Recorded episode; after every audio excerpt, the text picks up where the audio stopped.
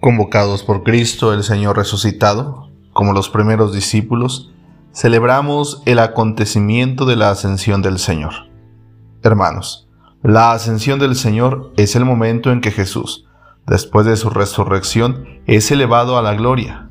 Este acontecimiento es para nosotros, comunidad de bautizados, un tiempo de acción y de espera.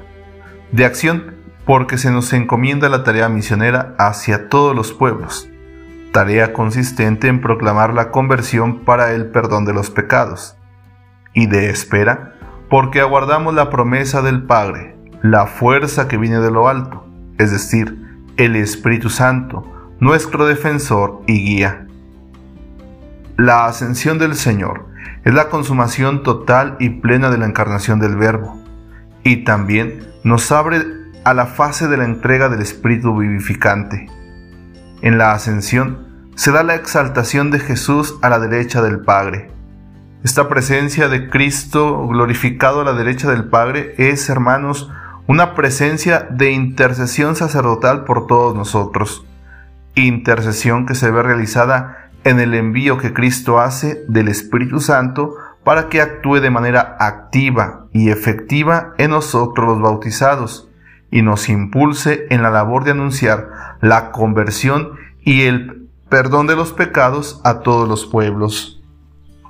Así, hermanos, la ascensión del Señor a la diestra del Padre hace que nuestra mirada y corazón apunten a lo alto, es decir, hacia la meta final a la que todos aspiramos, entrar de manera definitiva a la casa del Padre.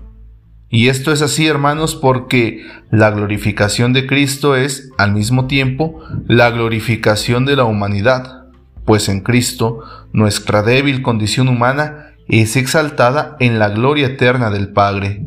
Esto es lo que alimenta nuestra esperanza, pues en donde está Cristo nuestra cabeza, esperamos estar nosotros que somos su cuerpo. Por eso, como comunidad eclesial, buscamos, mediante el testimonio suscitado por la acción del Espíritu Santo en nosotros, hacer que todas las cosas crezcan y tiendan hacia Jesús, que es la cabeza. Esto significa, hermanos, que la acción de la comunidad de bautizados, que es la iglesia, no es algo pasivo, sino totalmente activo, pues gracias al don del Espíritu, hemos recibido las energías suficientes y necesarias para ser fieles a las promesas de Jesús y extender el Evangelio a todos los rincones del mundo, haciendo que la buena noticia del amor infinito y misericordioso del Padre por todos sus hijos llegue a todos y todas. Hermanos, como comunidad eclesial somos llamados a iluminar, mientras vivimos aún en la tierra, el camino de nuestros hermanos mediante el testimonio hacia los bienes del cielo. Así, con la ascensión, nosotros los cristianos asumimos la misma tarea del Salvador, consagrar el mundo a Dios. Y esto lo hacemos asumiendo la fe que hemos recibido no como un accesorio, sino como un elemento esencial y vital de la existencia humana como un elemento que da forma y dirección al comportamiento y orienta la voluntad y la libertad hacia Dios y su reino. El Evangelio afirma en este día que Jesús se separó de ellos. Apenas, hermanos, cuatro palabras. Pero desde ese momento el corazón de los apóstoles se desgarró y quedó entre su estar en la tierra y al mismo tiempo saberse poseedores de una casa ya en los cielos. Ese desgarro lo llevamos también nosotros en el corazón.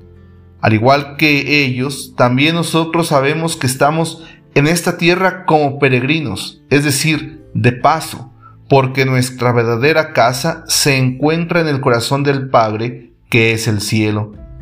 Pero también el mismo Evangelio de hoy nos indica que, después de ver cómo Jesús se apartaba de ellos hacia el cielo, ellos, los discípulos, volvían a Jerusalén llenos de gozo, rebosantes de alegría. Regresaron a la normalidad, pero ya no eran los mismos. En ellos todo había cambiado.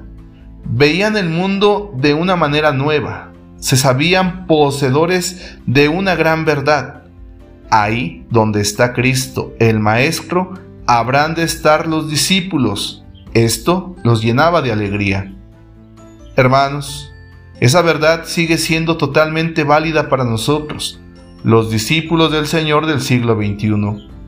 Ahí donde está el Maestro, un día habremos de estar nosotros.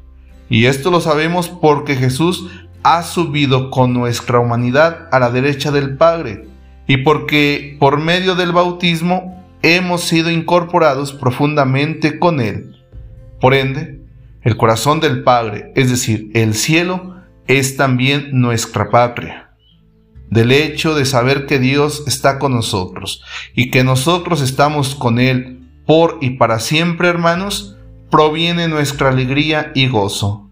Y si esto no nos colma de alegría y paz, nada en este mundo lo hará. Por lo tanto, nuestra tarea y misión es bastante clara. Como bautizados, debemos llenar este mundo con esa alegría y gozo, y esto es algo urgente, porque al mundo actual parece que se le agota la alegría y la esperanza.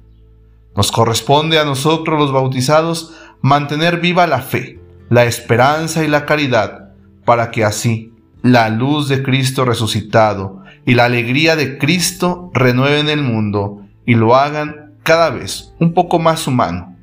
Solo así el designio del Padre de vernos consumados en el amor se cumplirá.